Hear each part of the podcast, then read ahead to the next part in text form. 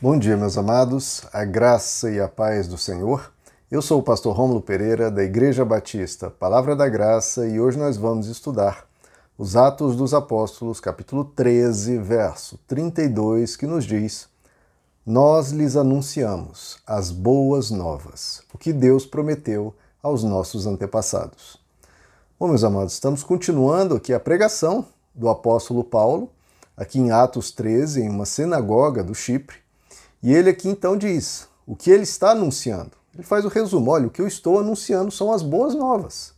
As boas novas que Deus nos prometeu, prometeu aos nossos antepassados.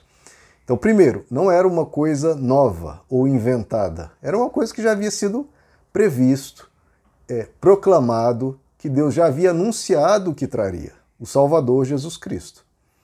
E o que estava sendo anunciado então eram as boas novas, que já haviam sido colocados. O Antigo Testamento sempre usa essa expressão, as boas novas. O que são boas novas? São boas notícias.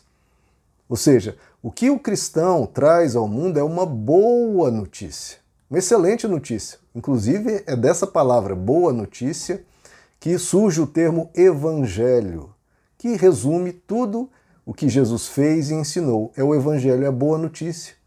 Que boa notícia! Boa notícia que nós somos perdoados por Deus, que Deus nos ama, que nós podemos ter paz com nós mesmos e as nossas falhas, porque Deus não nos abomina, pelo contrário, Ele nos quer e nos perdoa, que Ele vai nos ajudar a nos tornarmos pessoas melhores, a superar essas fraquezas e crescer e evoluir e melhorar, e que, em relação à morte, nós teremos a vida eterna.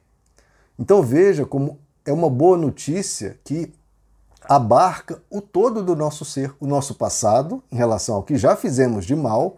Deus, na sua infinita misericórdia, escolheu não apenas nos perdoar de palavra, mas pagar o preço para o nosso perdão. Por isso que ninguém tem direito de dizer: "Ah, a mim Deus não perdoa não, eu fiz muita coisa errada, ou eu tenho um passado assim, um assado".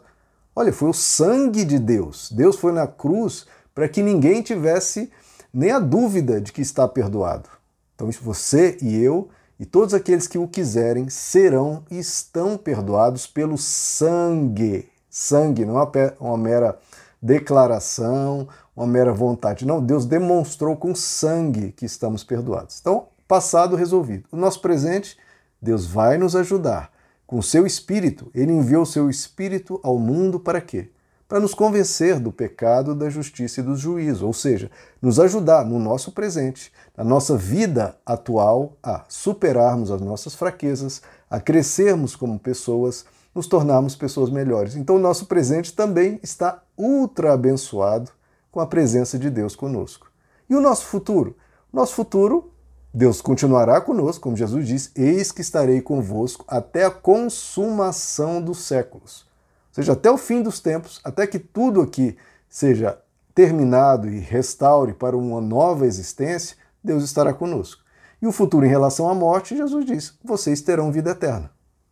Eu que ressuscitei, como nós mostramos aqui na pregação do apóstolo Paulo, garanto que vocês ressuscitarão comigo.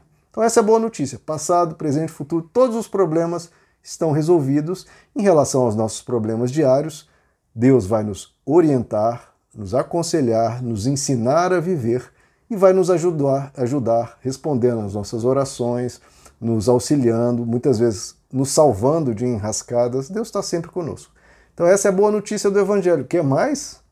Que maravilha! Deus está conosco e sempre. Então, o que, que é essa boa notícia? Um Salvador para todos os nossos problemas, todas as nossas questões.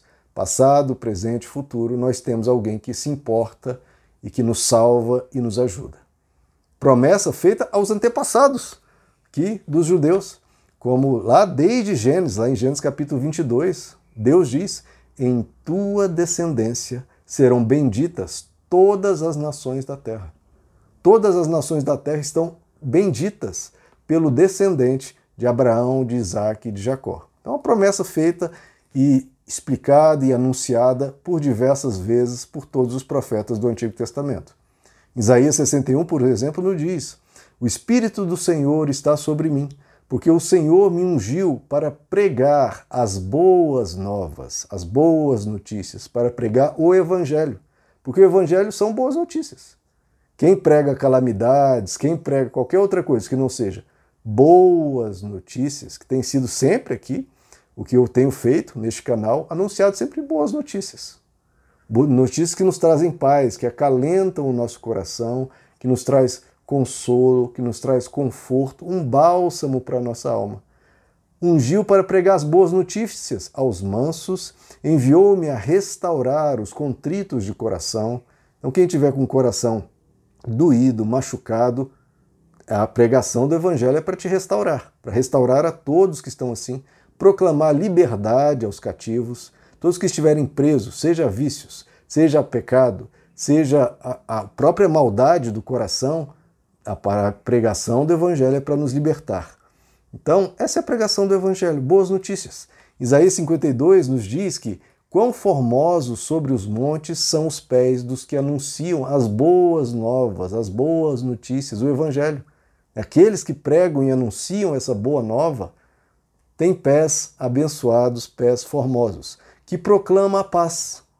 Então o Evangelho, olha só, tem que proclamar paz, tem que proclamar que Deus veio trazer paz, que Deus quer que nós sejamos pacificadores, como Jesus disse, que anuncia coisas boas. Nós estamos aqui para anunciar coisas boas, não maldição, não prisão, não peso, não opressão, não rigidez.